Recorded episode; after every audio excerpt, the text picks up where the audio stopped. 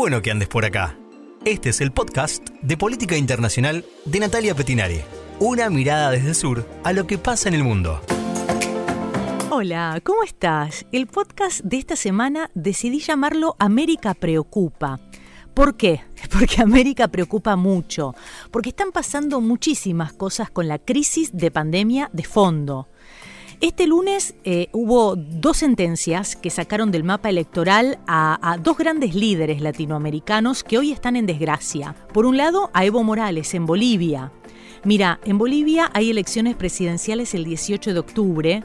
A esta se quería presentar Evo Morales no como presidente, sino como senador por el departamento de Cochabamba.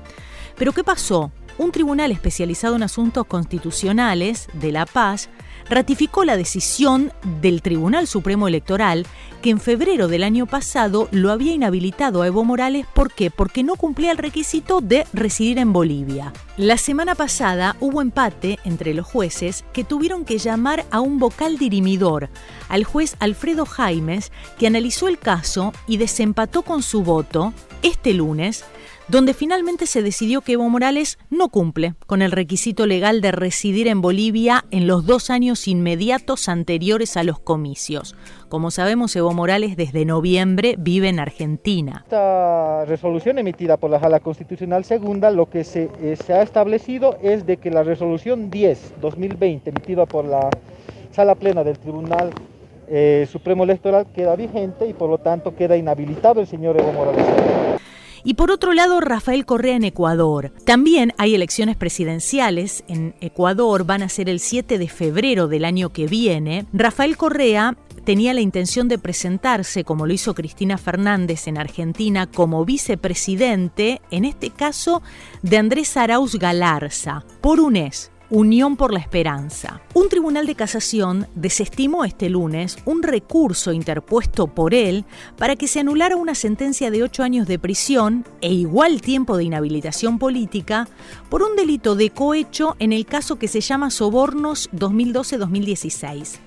Correa fue sentenciado por participar en una red de sobornos que implicaba haber recibido aportes indebidos para financiar Alianza País, su movimiento político, su partido, a cambio de la adjudicación de millonarios contratos del Estado a empresas, entre ellas la constructora brasileña Odebrecht. Somos nosotros, los sentenciados por corrupción. Yo que no tengo cuentas en offshore, eh, cuentas offshore en paraísos fiscales como la tiene Moreno, in investment, eh, 100 raya 4 raya 10, 71, 3, 7, 8 Balboa Realmente una, una contradicción total.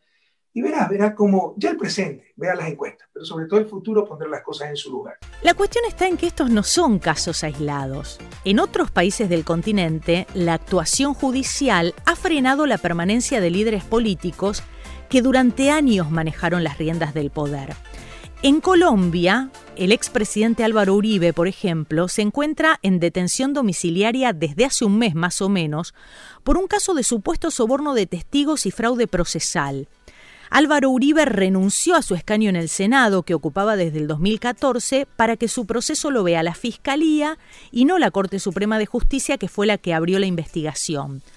En Brasil tenemos a Lula da Silva, ¿no? que fue condenado dos veces por corrupción y blanqueo de capitales en procesos relacionados con desvíos ocurridos en Petrobras.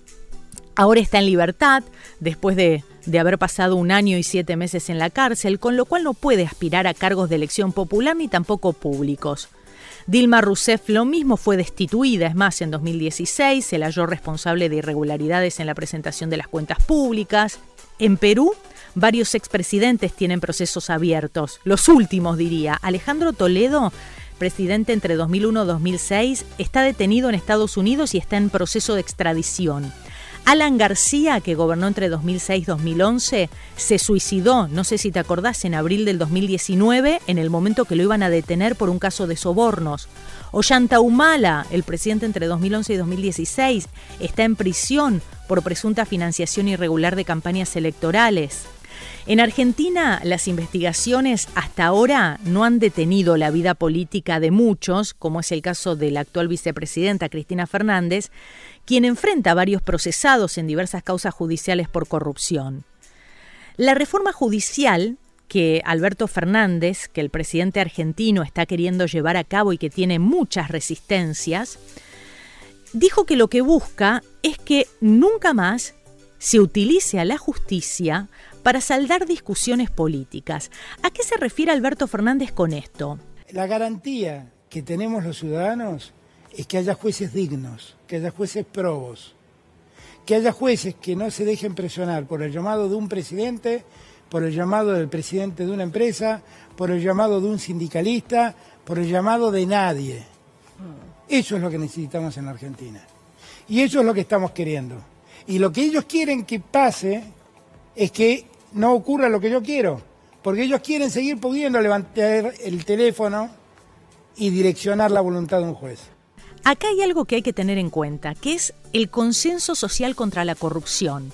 Es decir, nadie tolera a un corrupto. Estamos todos de acuerdo en esto y hay una condena social inmediata hacia el acusado de corrupción, que no sabemos si es corrupto o no. Pero dice el dicho popular que si el río suena ¿eh? es porque agua trae. Y no importan las pruebas. Se instala en el colectivo social que el acusado es culpable y ya. ¿Pruebas?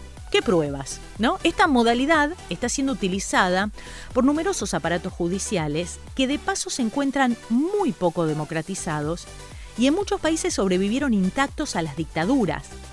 El Poder Judicial, por decisión u omisión, abandona de esta forma su función original, que es impartir justicia, y se convierte en una herramienta al servicio de los sectores políticos que nos gobiernan y que quieren borrar del mapa político a sus principales oponentes. Los golpes de Estado que antes se llevaban a cabo para terminar con gobiernos que no nos gustaban, ahora quedaron reemplazados por esta guerra jurídica que tiene nombre y que se llama lawfare. Mira, lawfare es una palabra este, inglesa, no tiene traducción directa al español, aunque sería algo así como guerra judicial, pero no es exacto. Es más, es una palabra nueva, es una expresión inglesa. El uso se generalizó a partir de la primera década de este siglo, del siglo XXI, para referirse al uso abusivo de los procedimientos legales nacionales e internacionales, manteniendo una apariencia de legalidad con el fin de provocar repudio popular contra un oponente. En otras palabras, el lawfare es el uso ilegítimo del derecho con la intención de dañar al oponente. ¿Qué se busca? Se busca paralizarlo política y organizativamente por la vía judicial. ¿Para qué? Para que no tengan opción de disputar o de desempeñar algún cargo de poder, incluso impidiendo que puedan presentar candidaturas a cargos públicos. Esto está ocurriendo hoy claramente en Perú, donde a finales de esta semana los muchos enemigos políticos del presidente Martín Vizcarra parecen haberlo puesto una vez más al borde de la destitución. Después de innumerables acusaciones, denuncias, bloqueos, presiones, de las cuales siempre salió airoso de todas, ahora apareció un nuevo caso que en realidad viene de junio de este año, que puede o no resonar en la opinión pública, y de esto va a depender su estabilidad política, que es el caso Swin. ¿Qué es el caso Swin? Bueno, aparecieron unas grabaciones realizadas aparentemente por un asistente muy cercana a Vizcarra, despechada por un supuesto maltrato presidencial. Todo esto son supuestos en su momento, cuando estalló el escándalo en junio pasado, Vizcarra negó categóricamente conocer a un tal Richard Swin Cisneros, un músico casi desconocido, que habría cobrado del Estado por ofrecer consultorías de difícil justificación durante la pandemia. Más allá de la gran popularidad que tiene Martín Vizcarra, la revelación lo que hace es poner en las manos del Congreso hostil al presidente argumentos muy aprovechables para poner en marcha su destitución. Ha sido testigo de un vil intento de desestabilizar no solo al gobierno, sino a la institucionalidad y a la democracia, por parte de un grupo con claros intereses subalternos. Utilizando las mismas prácticas montesinistas han obtenido de manera ilícita una conversación privada, donde no hay nada ilegal. Lo único ilegal aquí es la utilización de una grabación clandestina presentada en una puesta en escena preparada como en las mejores épocas de Vladimiro Montesinos. Con la misma objetividad y seriedad con la que siempre me he dirigido al pueblo peruano, no voy a negar la conversación, pero fueron coordinaciones internas que se hacen en cualquier institución. Te dejo esto para que lo pienses, ¿no? Para que pienses en esta guerra jurídica, donde se emplean recursos del Poder Judicial para criminalizar al adversario político, el lawfare. Pero Latinoamérica preocupa también por otras cuestiones, lo que está pasando en Paraguay. Paraguay que hoy está en el foco de la polémica internacional por la muerte de dos niñas en un operativo del ejército contra la guerrilla. Mira, lo que pasó fue que el miércoles 2 de septiembre, en las cercanías de la localidad de Villaú, esto es a 500 kilómetros al noreste de Asunción, se llevó a cabo un procedimiento militar contra el principal campamento del grupo guerrillero conocido como Ejército del Pueblo Paraguayo, el EPP. Esta incursión produjo la muerte de dos niñas de 11 años, una con rastros de dos disparos y la otra con ocho, según la autopsia oficial. Después de esto, aparecieron varios reclamos internacionales pidiendo que se esclarezca el hecho. ¿Y qué pasó? Empezaron a aparecer datos que asombran. Hace rato que el gobierno paraguayo viene investigando al grupo guerrillero Ejército del Pueblo Paraguayo, EPP, y creó especialmente para esto la Fuerza de Tarea Conjunta. Para combatirlo se le dio un presupuesto anual de 14 millones de dólares. Lo que se descubrió hasta ahora y lo que el ejército del pueblo paraguayo da a conocer a través de panfletos es que el EPP es un grupo de línea ortodoxa que sigue los lineamientos de las FARC colombianas, en cuyo territorio recibieron entrenamiento sus principales líderes. La fuerza pública estima que una de las niñas fallecidas es hija de uno de los líderes y la otra de parentesco cercano a otro de los líderes del grupo guerrillero, y esto señala la conformación de un clan familiar para reasegurar y garantizar las operaciones.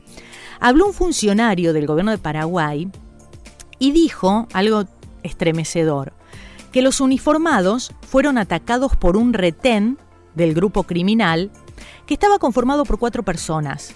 Los guerrilleros escaparon y dejaron a las menores, a las dos niñas de 11 años, en ese lugar como retén. Son menores que estaban siendo utilizadas por sus propios padres. Los integrantes del grupo corrieron y dejaron a sus hijas como centinelas. Las abandonaron. El origen de este grupo guerrillero, de este movimiento subversivo, se da en los 90 como parte de una asociación de jóvenes universitarios que fundaron el partido marxista Patria Libre. Se atribuye su fundación a Carmen Villalba y a su esposo Alcides Oviedo. Hoy los dos cumplen penas de prisión de más de 20 años. En el 2001 cobraron un millón de dólares por el secuestro de una empresaria, supuestamente para financiar su campaña electoral para las elecciones del 2003. En 2004 alcanzaron otros 300 mil dólares por el secuestro de la hija del expresidente Raúl Cubas, que terminó asesinada. Y desde el 2008, el grupo opera bajo el nombre del EPP, Ejército del Pueblo Paraguayo, bajo la dirección de Osvaldo Villalba. Osvaldo Villalba es el hermano menor de Carmen Villalba, esta mujer que está detenida junto a su esposo, como te contaba recién, cumpliendo penas de más de 20 años. Lo que hace el EPP, este grupo guerrillero, es deambular por las extensas haciendas ganaderas y serranías en las estribaciones de la cordillera de Baracayú, que divide a Paraguay de Brasil. Es un clan familiar que cuenta en su prontuario con 134 golpes, 12 secuestros, asesinatos de 38 civiles, en su mayoría campesinos que no comulgan con ellos, 18 policías y 11 militares. En un video, el EPP se declara una organización guerrillera marxista-leninista para huir de los atropellos y asesinatos de matones ganaderos y sojeros y las fuerzas represivas del Estado. En uno de los videos más recientes, el cabecilla Osvaldo Villalba justifica la presencia de niños en sus filas. ¿Y saben qué dijo? Cada criatura tiene que saber que tiene que luchar por su pueblo. Para eso se está formando, para que sea su misión en la vida. Y hace unos días, eh, después de esto que ocurrió del asesinato de las dos niñas el 2 de septiembre, esta semana desapareció Oscar Denis Sánchez. Fue vicepresidente de Paraguay, mm, vicepresidente de Federico Franco entre 2012 y 2013. Desapareció y sospechan que fue secuestrado por el EPP por el ejército del pueblo paraguayo. Encontraron su auto abandonado cerca de su hacienda en el departamento de Concepción y no aparece. Y también la situación está muy complicada en Colombia. La policía está haciendo foco de una ira social muy inusitada hasta ahora. La policía en Colombia está dentro de la órbita del Ministerio de Defensa y siempre tuvo una muy buena imagen en ese país y mucha popularidad por sus actuaciones durante el conflicto con la FARC pero su imagen se ha ido deteriorando. El año pasado se conocieron abusos en algunas protestas y parece que estos se agravaron durante la pandemia. El descontento de esta semana comenzó cuando se viralizó un video que muestra cómo Javier Ordóñez, un abogado de 43 años, es sometido por dos efectivos y ya en el suelo uno de los agentes le da varias descargas con un arma eléctrica, pese a sus súplicas y cuando era llevado a un puesto policial murió. Murió en circunstancias que hoy están siendo investigadas. Según la familia de Javier Ordóñez, el muchacho fue detenido cuando salía de comprar licor. Este episodio de brutalidad policial desató fuertes manifestaciones contra los uniformados que según la alcaldesa de Bogotá, Claudia López, que es opositora al gobierno, recurrieron al uso indiscriminado de la fuerza y armas de fuego durante las protestas.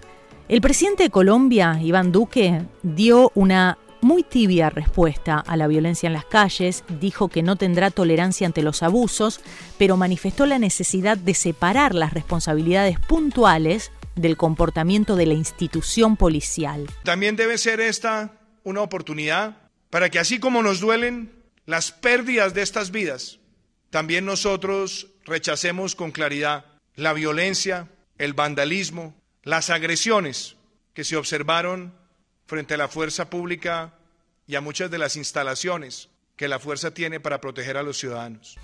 El jueves a la noche hubo nuevas protestas, menos intensas en Bogotá, en Medellín o en Cali, y hubo fuertes enfrentamientos con la fuerza pública. En el total de, todas las manifestaciones murieron 11 personas, la mayoría jóvenes de entre 17 y 27 años que fueron baleados. También hay cientos de heridos, entre ellos civiles, se habla de 200, más de 200, y uniformados también. Acá hay algo muy importante que hay que resaltar, que en Colombia, debido al largo conflicto con las guerrillas y la lucha contra el narcotráfico, la policía cuenta con un altísimo grado de militarización. Y esto es algo para tenerlo en cuenta analizando esta crisis. Y la pandemia probablemente sea un detonante de la crisis de confianza que enfrenta la policía, ya que se multiplican las detenciones por transitar en la vía pública, violar la cuarentena. Datos oficiales de Colombia dicen que en el 2019 la policía retuvo transitoriamente a 940 personas en todo el año, mientras que entre marzo y mayo del 2020 los detenidos fueron más de 7.700. Una locura. Así estamos hoy. América preocupa mucho. Te invito a que además de seguirme en este podcast, lo hagas en mi canal de YouTube porque te cuento, desde hace unas semanas comencé a hacer un pequeño informe con las noticias más importantes del mundo de una manera amena y entretenida, o al menos esa es la idea. Así que cada miércoles a las 20 horas, hora de Argentina, sale nuevo video con las noticias más importantes. Te invito a que lo mires, a que te suscribas. Esto fue todo por hoy. Hasta la semana que viene. Tratamos de aportar ideas para la salvación de este planeta.